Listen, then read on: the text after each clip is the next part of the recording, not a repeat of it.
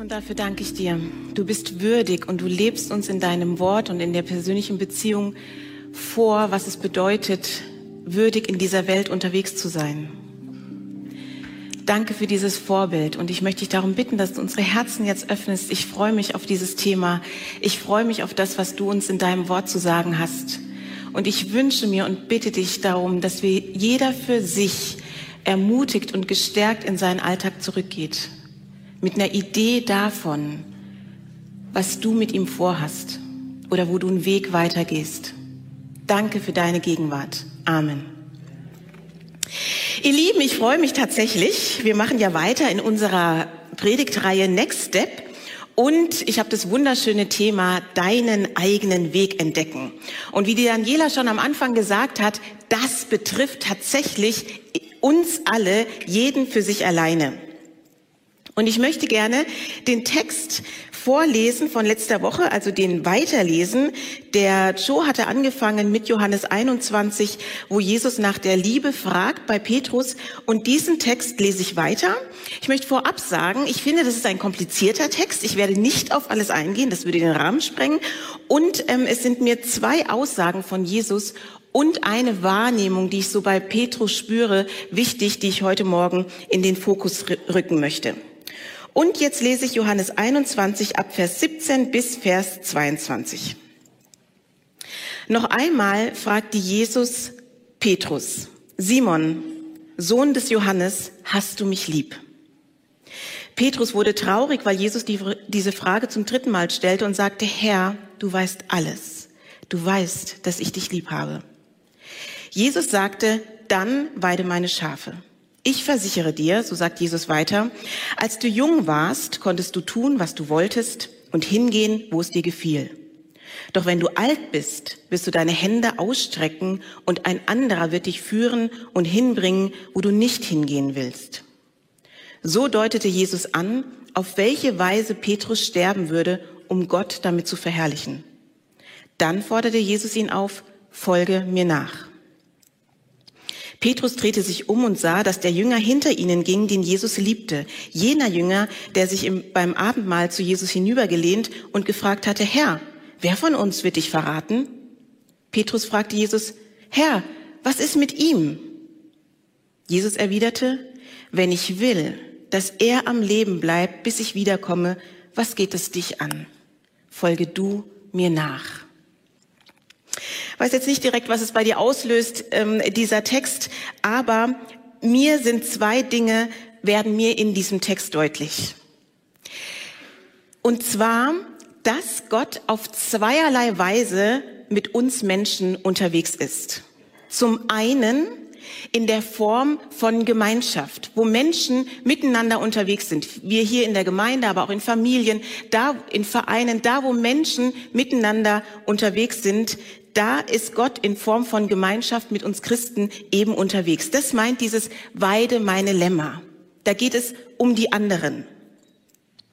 Und ganz persönlich ist Gott mit dir auch unterwegs und das kommt zum Ausdruck in diesem ähm, Vers, folge mir nach. Es geht also um die Gemeinschaft, um Gottes Wirken in der Gemeinschaft und um uns persönlich, um deinen Weg mit Gott. Und ich glaube, beides ist von Bedeutung. Wir können nicht das eine nur betonen und das andere lassen, sondern das ist so ein Gleichklang. Und dass Gemeinschaft für Gott so unfassbar wichtig ist, das sehen wir ja an ganz vielen Stellen und Geschichten in der Bibel. Jetzt zum Beispiel auch hier, wo es um die Jünger geht, ähm, als sie ihren Sendungsbefehl bekommen und um in die Welt hinauszugehen und von der guten Nachricht von Jesus zu erzählen, da schickt er sie zwei und zwei effizient gedacht wäre ja besser gewesen, jeder rennt einfach alleine los. Nein, in Gemeinschaft, zwei und zwei. Und natürlich der Ursprung von Gemeinschaft wird deutlich in der Schöpfungsgeschichte. Der Mann wird erschaffen und dann sagt Gott, es ist nicht gut, dass er alleine ist. Und so kommt die Frau dazu. Gott ist Gemeinschaft wichtig, dass wir zusammen unterwegs sind, dass Menschen sich begegnen. Und Werte, die für Gott wichtig sind, kommen in der Gemeinschaft zum Ausdruck. Güte, Liebe, Barmherzigkeit, Frieden, all das wird erst deutlich, wo wir in Gemeinschaft miteinander un unterwegs sind und natürlich auch nicht deutlich, wo wir das eben nicht leben. Also in beiderlei Hinsicht. Und es braucht für jeden von uns das Gegenüber, den anderen, um diese Werte einzuüben und dass diese göttlichen Werte sichtbar werden in dieser Welt. Dazu braucht es immer auch den anderen. Und wenn wir uns das jetzt genauer anschauen mit dieser ersten Aussage von Jesus, die er zu Petrus sagt, weide, oder hier steht bei mir, ähm, hüte meine Schafe, weide meine Lämmer, sagen manch andere Übersetzungen, dann ist uns ja völlig klar, egal wie bibeltreu du bist, dass du dir jetzt nicht fünf Schafe anschaffst, einen Stock und dich auf irgendeine Weide stellst, um diese Schafe zu hüten, sondern dass damit etwas anderes gemeint ist, eine, ein Beispiel, eine Metapher. Und ich meine, ich kenne mich jetzt mit Hirten nicht so gut aus, aber es geht darum, dass wir uns umeinander kümmern. Fürsorge für den anderen übernehmen, nicht bevormunden, Fürsorge. Dass wir unseren Teil in einer Gemeinschaft beitragen, um diese zu bereichern, dass wir letztendlich, und das kommt auch an anderen Stellen raus, anderen Menschen dienen. Und jetzt vielleicht deine Frage, und da kommen wir zum Thema, deinen eigenen Weg entdecken. Wie? Das klingt alles so theoretisch, sich um andere kümmern, anderen dienen. Wie? Mit deinen Gaben und Fähigkeiten, die in dir angelegt sind. Und das ist eine Tatsache. Diese Gaben und Fähigkeiten hast du. Du hast sie dir nicht ausgesucht. Das, was in dir ist an Fähigkeiten und Gaben, hast du dir nicht ausgesucht. Sie sind dir gegeben von Gott her. Und es ist eine riesige Vielfalt, eine große Unterschiedlichkeit und das feiert Jesus.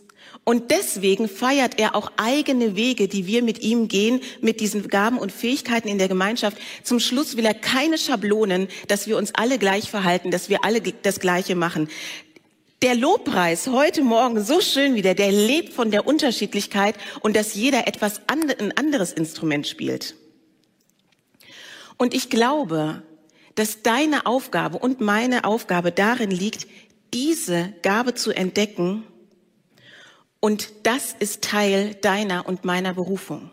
Ich bin schon sehr geprägt von dem Gedanken, dass Berufung immer was ganz Lautes ist, wenn Gott dich in eine ganz bestimmte Aufgabe holt. Und es gibt Menschen, da macht Gott das.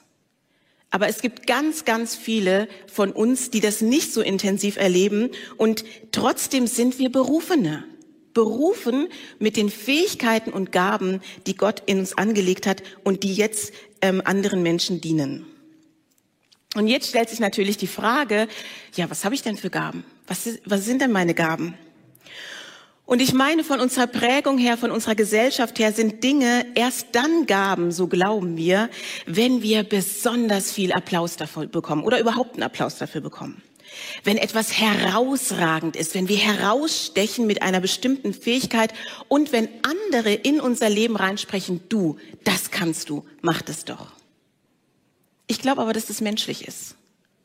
Und dass Gaben, die in uns liegen, dass wir spüren, dass es unsere Aufgabe ist, zu merken, woran habe ich Freude? Wo spüre ich mich? Was ist lebendig? Was ist lebendig in mir, wenn ich das und das mache? Was fühlt sich stimmig an für mein Leben, für, für das, was ich eben tue? Und dass das Ergebnis erstmal nicht ausschlaggebend ist, ob du eine Gabe hast oder nicht, sondern was du spürst, wo du dich lebendig drin fühlst. Und sich so auf den Weg zu machen, das zu entdecken und dann diese Gabe in der Gemeinschaft, im Umgang mit anderen Menschen, Familie, Gemeinde, Verein und so weiter, dann anzubieten und damit anderen Menschen zu dienen. Und dann muss ich nicht erst gefragt werden, in einem Kontext, Mensch, könntest du dir das nicht vorstellen, sondern dann biete ich an, aus der Fülle meiner Gabe, biete ich an und sage, das kann ich dazu beitragen, das liegt mir. Und dass wir Gaben bewerten, und glauben, dass das eine besser ist als das andere und das eine wichtiger als das andere, das ist ein Problem, das von Menschen kommt und nicht von Gott. Diese Wertung von Gaben und Fähigkeiten, die machen wir Menschen, die ist nicht göttlich. Gott spricht über jeden Menschen aus, ich habe dich sehr gut gemacht. Punkt. Und da kommt keine Wertung rein. Dass wir es bewerten, das machen wir Menschen. Und das ist auch das, was ich ja immer so ähm, kritisch sehe an den sozialen Netzwerken. Wenn wir unterwegs sind auf Insta und so weiter, dann geht es immer, immer um diese Wertung, dass plötzlich ein Like scheinbar mehr Wert bedeutet. Das ist natürlich Quatsch postet trotzdem eure Sachen und so. Also ich bin jetzt überhaupt nicht dagegen, aber dass man das einfach reflektiert. Nicht erst, wenn besonders viele Menschen das sehen und mit einem Like würdigen, was ähm, ich mache, erst dann hat es Wert. Nein, ganz viel geschieht ungesehen und Gott freut sich darin und du hast darin eine Gabe. Dieses, dieses, dieses Einteilen und Bewerten, das ist menschlich und nicht göttlich. Als Beispiel aus unserer Gemeinde, da werden ein paar Folgen, weil ich das einfach feier, hier in der SV Schorndorf unterwegs zu sein. Wir haben zum Beispiel immer die Traufgängerinnen, die werden ja seit Wochen angekündigt. Und das sind die Helga und die Raffaela. Und wisst ihr was, die beiden wandern einfach gerne. Die machen das gerne, die sind gern draußen. Entschuldigung, ich muss, glaube die Predigt unterbrechen, meine Ohrringe stören doch, gell, Konstantin? Das tut immer wieder klacken. Okay, entschuldigt, ja, meine Eitelkeit. Ah nee, den kriege ich gar nicht ab. Äh, okay, ich verstecke unter meinen Haaren. Okay, wir äh, denken jetzt, es ist nicht passiert. Also, Jetzt bei den Draufgängerinnen, Helga und Raffaela bieten das an und die beiden wandern gerne. Die sind gerne unterwegs. Die spüren die Natur. Die mögen das. Die Helga hat auch, äh, glaube einen Beruf mit Pflanzen. Also das, das, das schlägt ihr Herz. Und jetzt öffnet sie den Raum. Natürlich können sie als Freundinnen einfach zusammen unterwegs sind. Nein, sie tun in der Regelmäßigkeit anbieten. Wir haben eine Strecke rausgesucht. Kommt doch mit. Und deswegen werden die immer wieder angekündigt. Und es schließen sich nicht alle unserer Gemeinde an, weil jeder denkt, Wandern ist so toll oder Laufen. Ich weiß jetzt nicht, ob die das Wandern nennen oder spazieren gehen. Auf jeden Fall, nicht jeder schließt sich dem an, weil nicht jeder spürt da jetzt wahnsinnig was. Aber sie bieten ihre Leidenschaft an und andere können sich dem anschließen und müssen zum Beispiel nicht alleine durch die Gegend laufen. Das bedeutet, das ist etwas, was ich entdeckt habe, wo ich Lust drauf habe und ich nehme jemanden damit mit. Das ist der Gemeinschaft dienen. Und ich glaube, das kann jeder von uns. Und wenn du das tust, wenn du das lebst, dann bereicherst du nicht nur die Menschen, die jetzt unmittelbar in den Genuss deiner Gaben und Fähigkeiten kommen, sondern auch die, die dich einfach dabei beobachten. Ich habe von, ähm, die Julia sucht ja immer wieder ähm, Kindergottesdienstmitarbeiter und habe ich gedacht, okay, komm, ich mache einen Kindergottesdienst und ich habe ein Ehepaar aus unserer Gemeinde gefragt, ob sie mir dabei helfen. Ich kenne die nicht so wirklich. Und die haben beide gesagt, ja, sie helfen gerne. Und dann habe ich mich mit der Frau getroffen, vor zwei Wochen oder so das war einfach eine schöne Besprechung, weil die hat Lust darauf. Ja, Alice, können wir noch das machen und wäre das nicht schön für die Kinder, das Ritual noch und so. Und ich, die jetzt daneben steht und denkt, okay, wir brauchen halt Mitarbeiter, ich mache das auch, bin angesteckt von ihrer Freude, von ihrer Lust an diesem Kindergottesdienst, den wir zusammen machen. Und deswegen kommen nicht nur die Leute, also die Kinder in den Genuss von dem, was sie dann anbietet, sondern auch ich, die mit ihr zusammenarbeite. Das ist gabenorientiert Denken, wenn ich Lust an etwas habe und Freude und das dem der Gemeinschaft zur Verfügung stelle. Und ich glaube, das ist die Bedeutung oder eine der Bedeutungen von Weide meine Schafe. Diene anderen Menschen und so kommen sie mit der Liebe Gottes in Berührung durch dich und deine Freude, die du an deinen Gaben hast.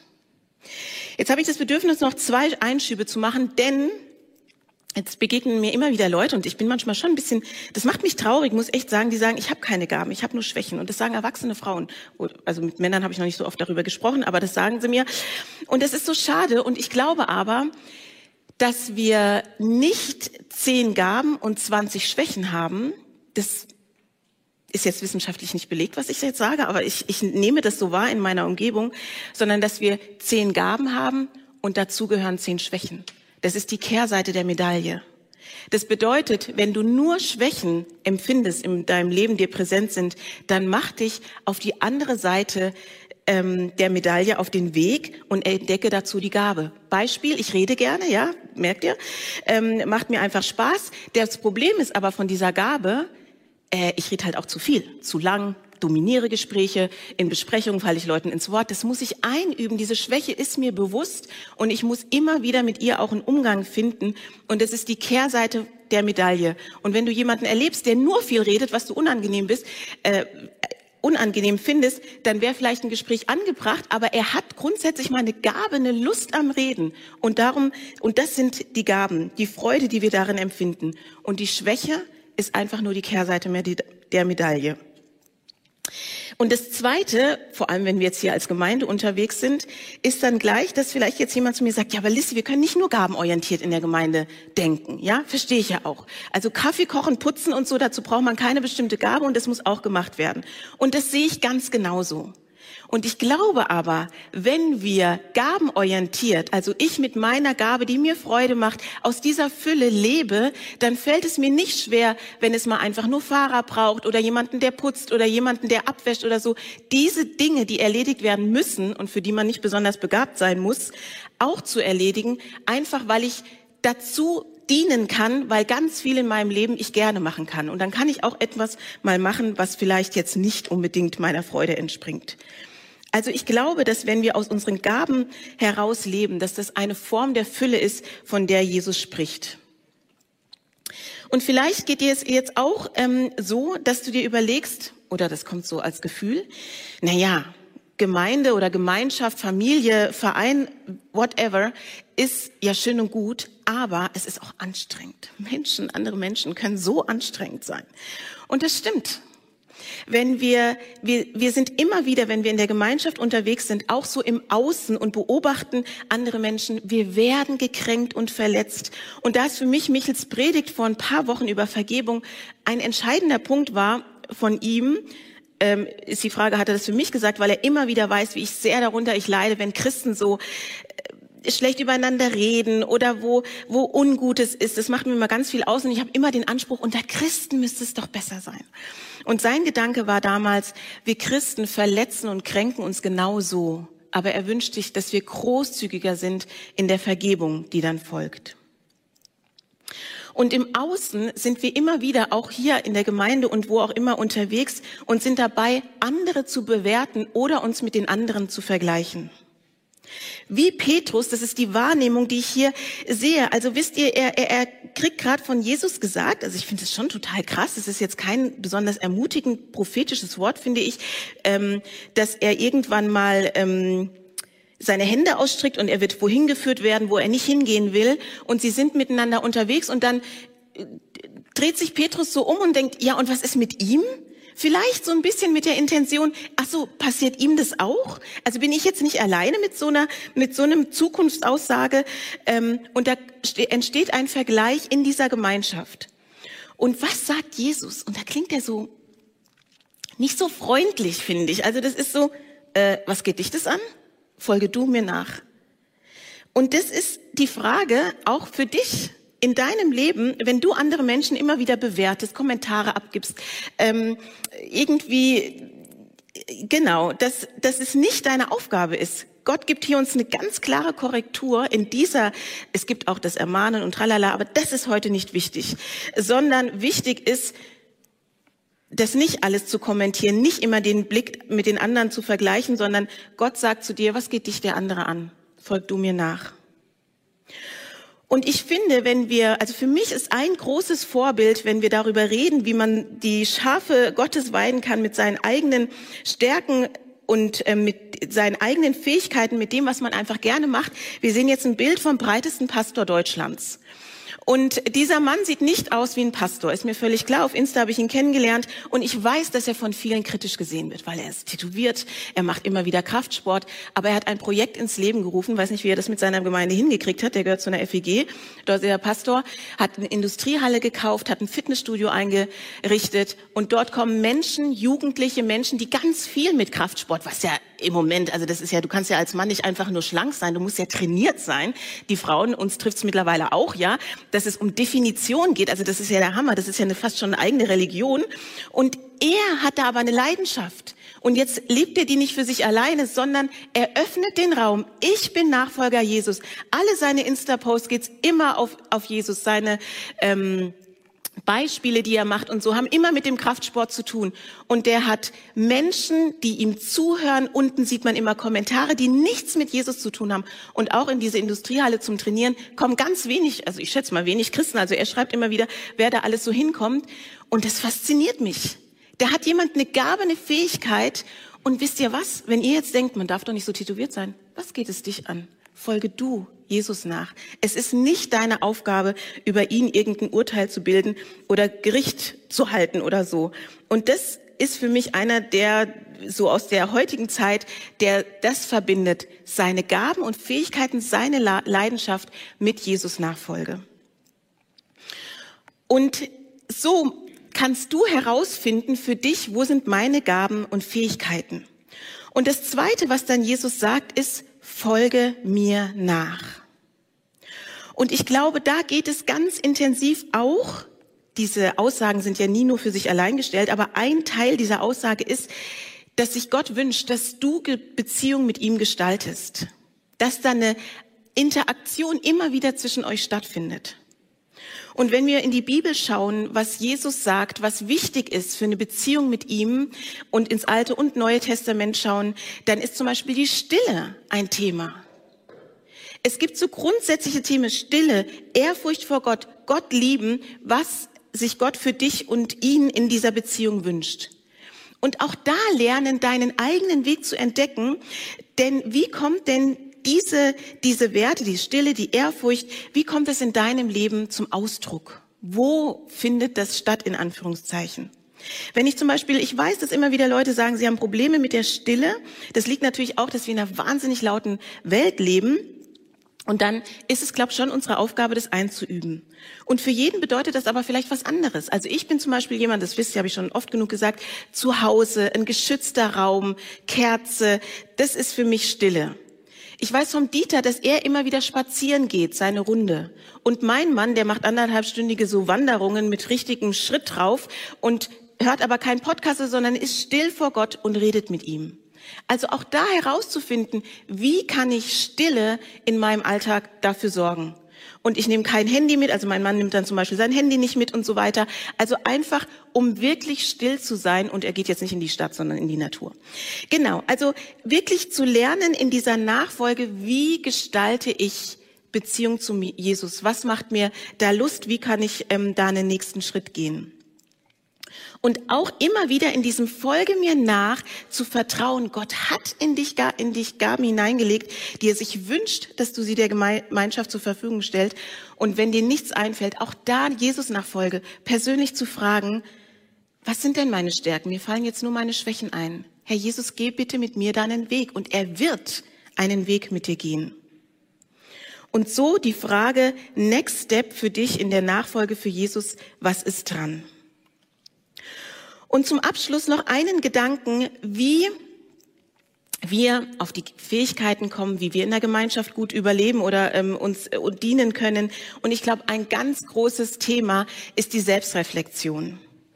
Die Fähigkeit, Fragen zu stellen und ehrlich zu beantworten. Wisst ihr, das können viele, glaube ich, nicht. Wir reden immer davon, wie wir gerne wären oder ähm, sind auch manchmal so ein bisschen unehrlich miteinander, aber das ist Selbstreflexion. Und ich glaube, dass die wichtig ist wo ich wahrnehme, was sind meine Anteile in einer Gemeinschaft, in einer Beziehung, äh, was sind meine Anteile für mein Leben. Und nicht immer zu sagen, die anderen sind schuld, die anderen machen das aber in meinem Leben. Folge mir nach. Jesus konzentriert sich da ganz auf dich. Und welchen Teil kannst du da gestalten? Und für die Gemeinschaft ist ein, eine, ähm, eine Frage, die du dir immer wieder stellen kannst, das ist diese Frage nach der Gabe, die du entdeckst, aber auch zum Beispiel Fragen wie, warum fällt mir Gemeinschaft schwer? Wieso fühle ich mich in Besprechungen zum Beispiel immer wieder nicht gesehen? Was ist dafür der Grund? Also, dass du lernst, dir Fragen zu stellen und auch, dass du immer wieder spürst in der Gemeinschaft, du hast eine Eigenwahrnehmung und es gibt eine Fremdwahrnehmung. Die Eigenwahrnehmung, du denkst vielleicht, ich bin willensstark und jemand anderes findet dich einfach nur dominant. Und es schwächt eine Gemeinschaft. Und auch da achtsam umzugehen, um zu hören, hinzuhören und die Korrektur auch von einer Gemeinschaft mit wahrzunehmen. Also Selbstreflexion für die Gemeinschaft, aber auch für deine Beziehung mit Gott. Ich habe zwei Fragen, die in der Bibel vorkommen. Die eine, was betrübst du dich deine Seele und bist so unruhig in mir? Das ist eine der schönsten Fragen, die du dir selbst stellen kannst vor Gott und wo du auf dich auf einen Weg machst. Was betrübt mich eigentlich? Oder auch so wie, so wie sich ein Gesicht im Wasser spiegelt, spiegeln die Gedanken den Menschen aus Sprüche. Über was machst du dir ganz viele Gedanken? Immer der Minderwert, immer die Sorge, über beides sagt Gott, brauchst du nicht. Und er will mit dir einen persönlichen Weg gehen, um diese Dinge anzuschauen und zu heilen. Und es gibt noch einen Psalmvers, den ich euch gerne ähm, vorlesen möchte, warum es so wichtig ist oder warum es so schön ist, sich in der Gegenwart diese Fragen zu stellen. Es heißt, wie kostbar ist deine Gnade, Gott? Bei dir finden Menschen Schutz im Schatten deiner Flügel. Das ist ein Schutzraum. Gott ist ein Schutzraum, in dem du ehrlich sagen darfst, wo du gekränkt und verletzt bist, wo du vielleicht nur deine Schwächen siehst. Mit ihm, er macht sich mit dir auf den Weg. Manches korrigiert er, bestimmt, und manches wird er heilen. Denn diese Reflexion führt eben von dieser Opferrolle in den Raum der Möglichkeiten, die du gestalten kannst. Und die kannst nur du gestalten. Und so kann ich euch überhaupt nicht sagen, was dein Next Step ist. Das habt ihr jetzt gemerkt. Ich kann mit euch ähm, das, was ich in der Bibel verstehe, anschauen. Aber letztendlich, was jetzt in, für die Gemeinschaft dein nächster Schritt ist oder für dich persönlich in der persönlichen Beziehung, das findest du selber raus oder das ist deine Aufgabe. Und ich mag noch ein Zitat von Martin Schleske ähm, an dieser Stelle nennen. Und er fragt in einem seiner Bücher, wie und durch was zeigst du der Welt, dass du sie liebst? Wo kommt das zum Ausdruck? Diese Gottesliebe, die in deinem Leben ist und die dann weitergetragen wird in diese Welt. Und das ist deine Aufgabe, da den Next Step herauszufinden oder auch einen Weg weiterzugehen, den du schon eingeschlagen bist. Amen.